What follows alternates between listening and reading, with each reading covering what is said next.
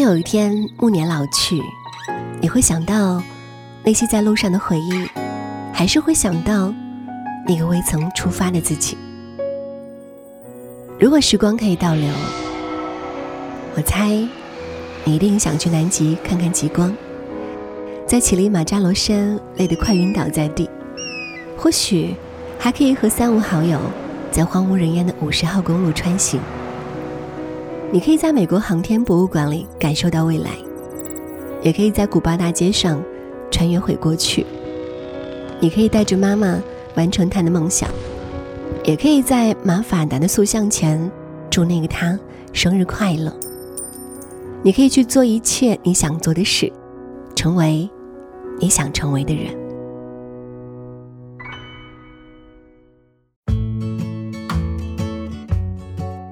年中的三分之一马上就要过去了，五一的黄金假期呢也悄然临近。忙碌了四个月的你，是不是也应该停下脚步，放松心情，来为自己放个假呢？其实啊，我自己理想当中的假期是这样的：伴着明媚的阳光，阵阵涛声，躺在沙滩上，什么都不想，什么都不做，把工作甩得远远的。这一次假期，我们就选择一个海岛去旅行吧。把那些又挤又吵的小岛从你的名单当中划掉，跟着我们去几个小众而又惬意的小岛来度假吧。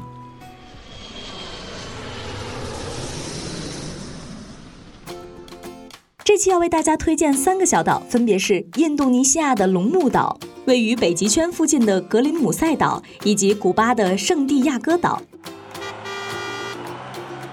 来到龙目岛的第一天，必定要来的是圣吉吉海滩，它是龙目岛上最早开发的景点。这里的海水出奇的湛蓝而平静，有时候游人甚至会觉得面对的不是海水，而是湖水。海滩的空旷，空气的清新，来这里浮游，据说有百分之九十的机会可以看到海龟呢。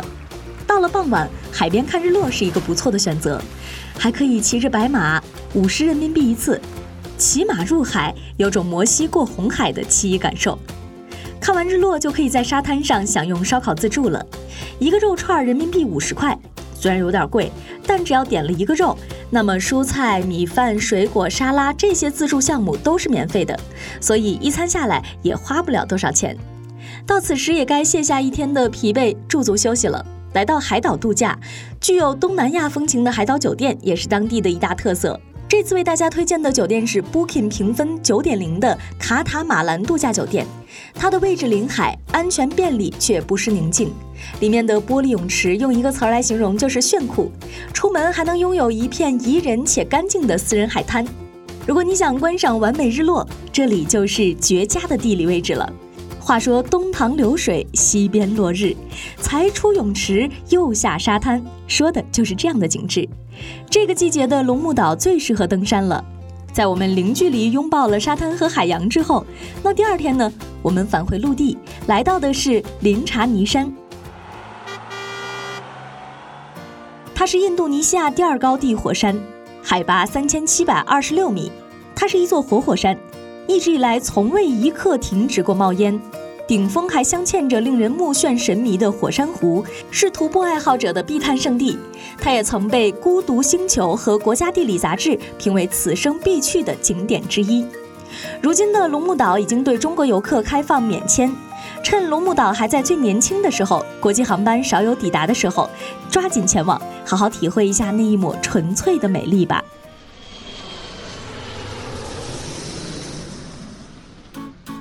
下面要大家推荐的第二个小岛，需要你跟随我来穿越亚欧大陆，来到被称作世界尽头的冰岛。很多人一直说冰岛是世界的尽头，可是当你到了冰岛，从地理位置上看，其实还没有跨越北极圈，只有冰岛的格林姆塞岛处于北极圈之间。那来到格林姆塞岛上，就让我们一起跨越北极圈。其实啊，想来这个世外桃源北极岛，并没有想象中那么难。在每年五月到九月，可以离冰岛北部首都阿库雷里不远的海港乘船前往这里。这里夏季拥有二十四小时的日不落午夜，冬季只有漫漫黑夜，但可以看到天外异彩的极光表演。在岛上的常住人口不到一百人，服务业也发达不起来，所以吃住都不会很舒服。但是格林姆塞岛那世外桃源的环境所营造的候鸟天堂，美的是无法用语言来形容的。每年的五到八月，小岛的悬崖上到处可以看到成群的萌萌呆呆的海鹦鹉在玩耍，因此格林姆塞岛正是冰岛观鸟最佳地之一。如果你钟爱野外徒步和探险，那可以选择来格林姆塞岛上待几天，在这里可以徒步露营、骑车环游以及潜水、游泳等多项运动，定会满足你对生命生生不息的追求。二天我们要跨越北极圈了，你可以选择乘船。如果没有充裕的时间，可以选择乘坐小型飞机到了这里，快速，大概呢是三十分钟的飞行时间。在飞机上看到的景色也是特别的壮观，与机长的距离也超近，并体验一把当副机长的感受。在此，你还可以获得一张北极圈证书，很有到此一游的感觉。相比较其他国家，由于地理位置的独特，使得冰岛的饮食文化独具特色。作为高纬度的岛国，四面环海，因而海产丰富。其中最为出名的就是冰岛龙虾。另外，冰岛的羊肉也是世界美食当中的尤物。除了这些美食之外，还存在一些剑走偏锋的独特怪食，诸如血淋淋的鲸鱼肉，还有焦羊头等等。喜欢猎奇的，不妨尝试一下。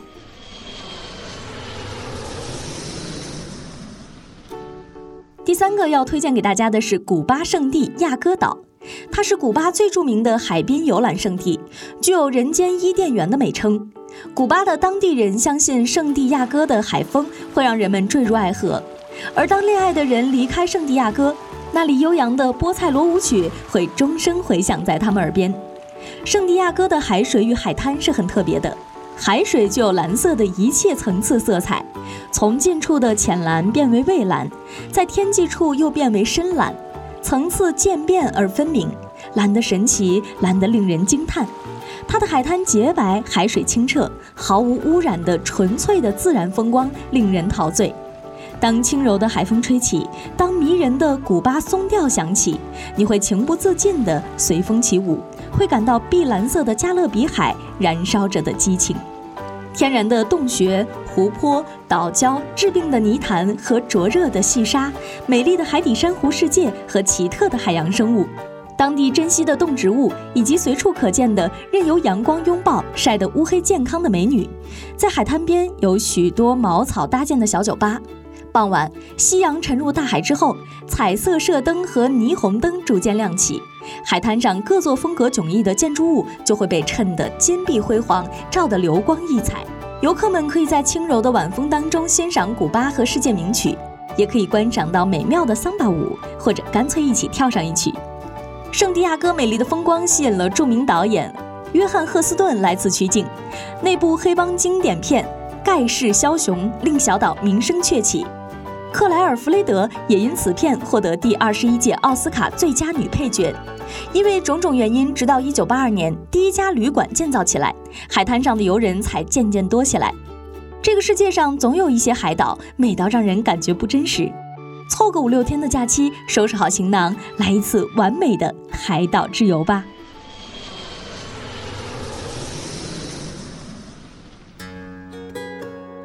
今天的节目就到这里啦，下期见。